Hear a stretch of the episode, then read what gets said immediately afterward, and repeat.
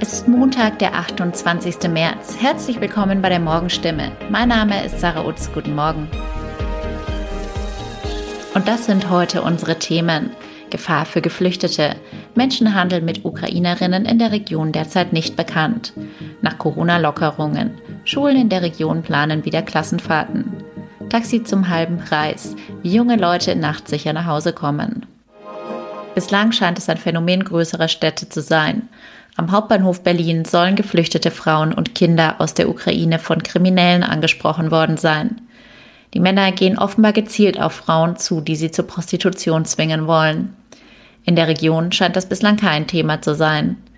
Dem Präsidium Heilbronn seien derzeit keine Fälle derartiger Aktivitäten bekannt, heißt es bei der Polizei auch im Zuständigkeitsbereich der Bundespolizeiinspektion Stuttgart, zu dem die Hauptbahnhöfe Stuttgart und Heilbronn gehören, seien bisher keine bestätigten Fälle bekannt geworden.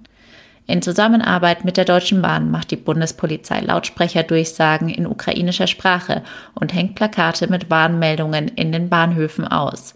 Man stehe in engen Kontakt mit der Deutschen Bahn und weiteren verantwortlichen Stellen.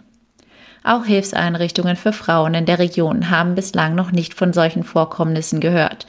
Auf etwaige Fälle sind sie aber vorbereitet. Der bundesweite Koordinierungskreis gegen Menschenhandel habe Flugblätter in ukrainischer Sprache vorbereitet. Für den Notfall halte man in einigen Einrichtungen auch Plätze frei. Seit genau einer Woche dürfen Schüler nach zweijähriger Corona-Zwangspause wieder auf Klassenfahrt gehen. Darauf freuen sich beispielsweise die vier neunten Klassen des Justinus Kerner Gymnasiums. Für sie geht es im Juli nach Weimar. Barbara Magin, die für außerunterrichtliche Veranstaltungen der Schule zuständig ist, sagt, die Kinder hätten in den vergangenen Jahren viel aufgeben müssen. Die jetzigen Sechsklässler beispielsweise hätten seit Ausbruch der Corona-Pandemie noch nie die Chance gehabt, sich außerhalb des Klassenzimmers kennenzulernen. Das soll mit den geplanten Klassenfahrten nun wieder möglich sein.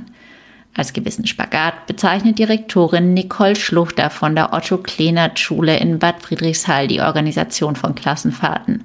Einerseits seien solche Ausflüge ein prägendes Schulerlebnis, das unfassbar wichtig für Kinder und ihr Selbstbewusstsein sei. Andererseits stehen der Umsetzung einige Herausforderungen gegenüber. Wegen dieser plant die Realschule Güglingen aktuell Klassenfahrten nur unter Vorbehalt, wie Direktorin Sandra Stahl betont. Offen ist für alle die Frage, was passiert, sollte es einen positiven Corona-Fall geben. Zu beliebten Ausgehzeiten können junge Leute seit Ende Oktober sicher und zu bezahlbarem Preis nach Hause kommen, mit dem Taxi zum halben Preis. Die Aktion des Landkreises Heilbronn ist trotz schwieriger Rahmenbedingungen mit geschlossenen Clubs und Diskotheken erfolgreich gestartet. Alle zwischen 16 und 25 mit Wohnsitz im Landkreis können sich die App namens 5050 Taxi auf Smartphone laden. An Wochenenden und Feiertagen zwischen 0 und 6 Uhr bestellen Sie damit Taxis der teilnehmenden Unternehmen. Am Ende wird ein QR-Code gescannt und die Hälfte des Obolus abgezogen. Der Landkreis hat dafür zunächst 100.000 Euro bereitgestellt. Mittlerweile haben mehr als 1000 Nutzer ihre Profile hinterlegt. Zu den Regeln gehört, Start- und Zielpunkt der Fahrt muss im Landkreis sein. Spritztouren von einer Kreiskommune nach Heilbronn sind also möglich. Nicht aber Kurztrips innerhalb der Stadtgrenzen, die den Kreis nicht tangieren. Und auch ein Städtetrip nach Stuttgart, Heidelberg oder Karlsruhe ist nicht vorgesehen. Fünf Kilometer nach der Kreisgrenze endet die 50-50-Herrlichkeit. Soweit die Nachrichten aus der Region. Mehr und ausführliche Informationen lesen Sie in unseren Zeitungen oder auf stimme.de. Haben Sie Fragen, Kritik oder Anmerkungen zu unserem Podcast? Dann schicken Sie einfach eine E-Mail an podcast.stimme.de. Weiter geht es mit Nachrichten aus Deutschland und der Welt mit unseren Kolleginnen und Kollegen aus Berlin. Vielen Dank und einen schönen guten Morgen. Ich bin Nicole Markwald und das sind heute unsere Themen aus Deutschland und der Welt. Ukraine-Krieg, die Friedensverhandlungen sollen wieder aufgenommen werden. Nach den Landtagswahlen im Saarland haushoher Gewinn für die SPD. Und ist ganz Deutschland ein Corona-Hotspot? Die Gesundheitsminister beraten. Im Ukraine-Krieg haben ukrainische und russische Seiten in den vergangenen beiden Wochen nur online über mögliche Wege Richtung Frieden verhandelt. In den nächsten Tagen soll das wieder persönlich geschehen, in Istanbul. Wann genau ist bisher nicht öffentlich bekannt. Einzelheiten von Hanna Wagner aus Moskau. Die letzten persönlichen Gespräche haben damals vor einigen Wochen im Grenzgebiet zu Belarus stattgefunden. Dieses Mal ist offenbar die Türkei als Gastgeberland im Gespräch. In der Türkei in Antalya hatten sich Mitte März bereits der ukrainische und der russische Außenminister getroffen, damals allerdings ohne konkrete Erfolge. Nun also ein neuer Versuch auf Delegationsebene. Zuletzt hieß es, die Gespräche seien sehr schwierig, aber gleichzeitig wünschen sich viele Menschen in der Ukraine natürlich nichts Sehnlicheres als ein Ende dieses Krieges, der etwa in Mariupol, in Tschernichiv, aber auch im Westen in Lviv mit großer Brutalität weitertobt. Die Kämpfe gehen unvermindert weiter. So gab es neue Luftangriffe der russischen Streitkräfte unter anderem auf die Hauptstadt Kiew, ein Treibstofflager im Nordwesten des Landes und Kharkiv. Von dort meldet die ukrainische Seite aber auch Erfolge. Präsident Volodymyr Zelensky warnte seine Landsleute in einer Videobotschaft vor dem Versuch, mit russischen Besatzern zusammenzuarbeiten. Jan-Henner Reitze berichtet. Wieder zerstörte Häuser, Todesopfer, Luftalarm und kein Ende der Kämpfe in Sicht. Der ukrainische Präsident Zelensky versucht, die Widerstandskraft in seinem Land hochzuhalten, jetzt auch mit der Warnung davor, sich mit russischen Truppen zu arrangieren, die auch keine Rücksicht auf russischstämmige Bewohner von umkämpften Orten nehmen würden, so Zelensky, der fragt, was tun sie dann mit fremden Verrätern? Für neue Angriffe bringt Russland nach Angaben aus Kiew weitere Raketen nach Belarus. Bei Kharkiv sei es gelungen, russische Truppen zurückzudrängen.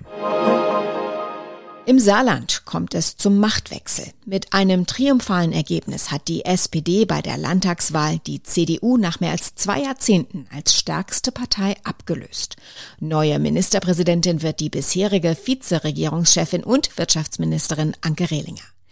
David Riemer in Berlin, die SPD wird lange gefeiert haben. Die Sozialdemokraten haben ein wirklich überwältigendes Ergebnis eingefahren. Wie geht es denn jetzt weiter mit der Regierungsbildung im Saarland? Also Stand jetzt wird sich SPD-Spitzenkandidatin Rehlinger keinen Koalitionspartner suchen müssen. Sie wird es wohl alleine packen, weil sie die absolute Mehrheit hat. Dass sie sich aufs Neue anfreut, war ja gestern Abend jedenfalls anzuhören. Und ich will sagen, dass ich gerne die Ehre haben werde, Ministerpräsidentin für euch, für die Saarländerinnen und Saarländer zu werden.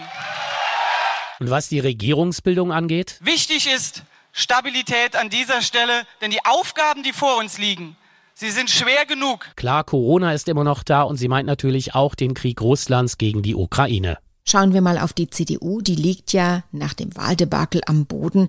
War damit zu rechnen, dass die Klatsche so deutlich ausfällt?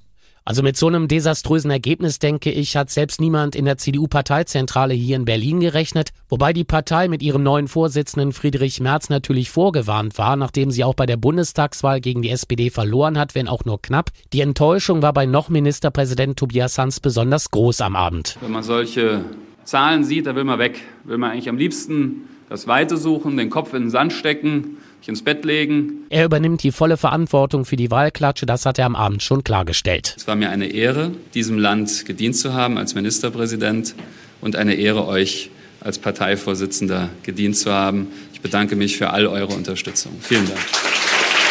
Vermutlich wird er schon heute vom Parteivorsitz der CDU im Saarland zurücktreten. Was sind denn bisher sonst die Reaktionen aus dem politischen Berlin?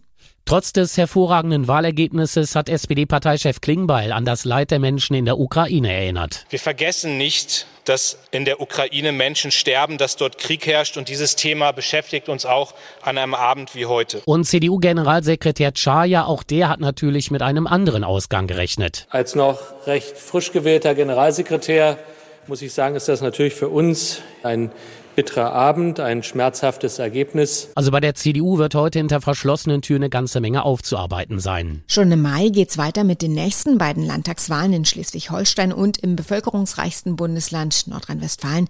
Ist dort mit einem ähnlichen Wahlausgang zu rechnen?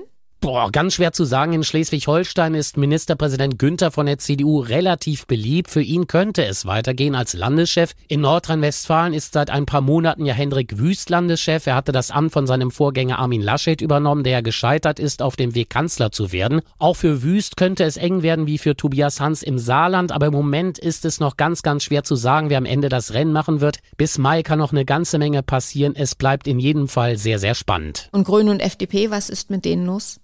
Na, auch die haben eine ganze Menge aufzuarbeiten. Beide Parteien regieren hier in Berlin zwar an der Seite der SPD in der ersten Ampelregierung auf Bundesebene. Davon konnten beide Parteien nicht profitieren. Stand jetzt sind Grüne und FDP nämlich nicht im saarländischen Parlament vertreten. Natürlich auch diese beiden Parteien werden heute schon eine ganze Menge aufzuarbeiten haben. Sie müssen wie die CDU klären, worauf das schlechte Abschneiden zurückzuführen ist und was man bis zu den nächsten Wahlen besser machen muss. Heute wollen die Gesundheitsminister von Bund und Ländern über die Hotspot-Regel für schärfere Corona-Maßnahmen beraten. In den Landesregierungen herrscht nämlich Uneinigkeit in der Frage, ob die rechtlichen Voraussetzungen derzeit erfüllt sind oder nicht. Thomas Bremser berichtet aus Berlin. Ab kommenden Samstag sind alleine die Länder verantwortlich für ihre Corona-Regeln. Sie können etwa eine Maskenpflicht beschließen für Regionen mit besonders hohen Zahlen. Mecklenburg-Vorpommern erklärte bereits das ganze Land bis Ende April zum Hotspot. Hamburg hat dasselbe vor. Andere finden die Hotspot-Regeln viel zu schwammig. Gesundheitsminister Lauterbach will die Hotspots vor allem an der Lage in den Kliniken festmachen. Zum Beispiel, wenn in einer Region planbare OPs verschoben werden müssen, weil es zu viele Corona-Patienten gibt oder zu viele Beschäftigte mit Corona ausfallen.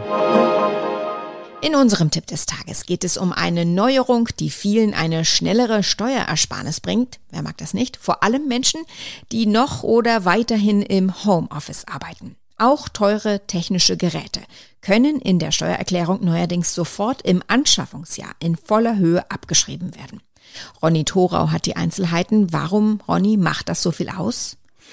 Na, bisher war es ja so, zum Beispiel, man kauft sich ein neues, teures Notebook, sagen wir für 1500 Euro, und dann konnte man das zwar steuerlich absetzen, wenn man es rein beruflich oder zumindest teilweise beruflich nutzt oder auch fürs Studium. Aber bei Technik, die mehr als 800 Euro kostet, konnte man den Kaufpreis immer nicht komplett von der Steuer absetzen in einem Jahr, sondern musste das über mehrere Nutzungsjahre verteilen also etwa über drei Jahre, womit sich dann eben aber auch der steuersparende Effekt für ein Jahr drittelte sozusagen. Ja, und jetzt gilt eine neue Gesetzeslage und man kann auch teure Technik, also über 800 Euro, sofort komplett für das Anschaffungsjahr geltend machen. Und was muss man dabei so beachten, zum Beispiel was die Belege angeht? Ja, Arbeitnehmer oder eben zum Beispiel auch Studenten geben die für den Job oder fürs Studium genutzte Technik als Werbungskosten an und sollten die Belege gut aufheben, insbesondere wenn sie am Ende die Werbungskostenpauschale von 1000 Euro überschreiten, was dann ja jetzt schneller passieren kann. Und da muss man dann eher damit rechnen, dass das Finanzamt die Belege nochmal nachfordert. Neuerdings muss man die Technik übrigens in eine Bestandsübersicht aufnehmen und wer den Steuereffekt doch lieber jedes Jahr so ein bisschen haben will, der kann teure Technik aber auch weiterhin grundsätzlich über mehrere Jahre in den Steuererklärungen verteilen.